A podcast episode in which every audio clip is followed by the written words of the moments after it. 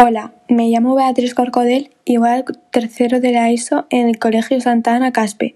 Y hoy os voy a hablar sobre el primer libro llamado Diario de una Muser de Mónica Morán.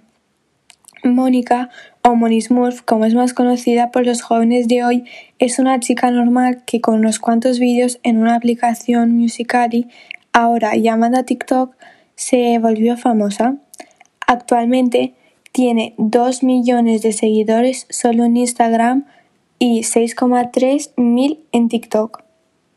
Su primer libro tiene 145 páginas y se divide en 11 capítulos.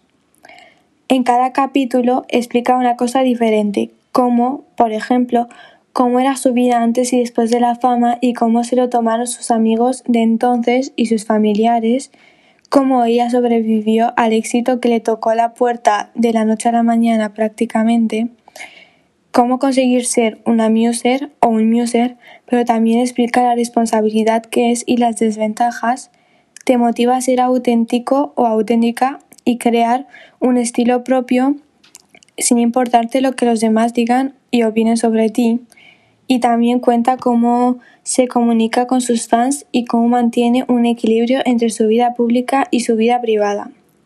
El libro contiene muchísimas fotos suyas y con amigos suyos, que algunos también son influencers, y ahí también hay bastantes dibujos que le regalaron sus fans en quedadas. Al final del libro hay unos comentarios sobre lo que dicen sus amigos y sus seguidores de ella.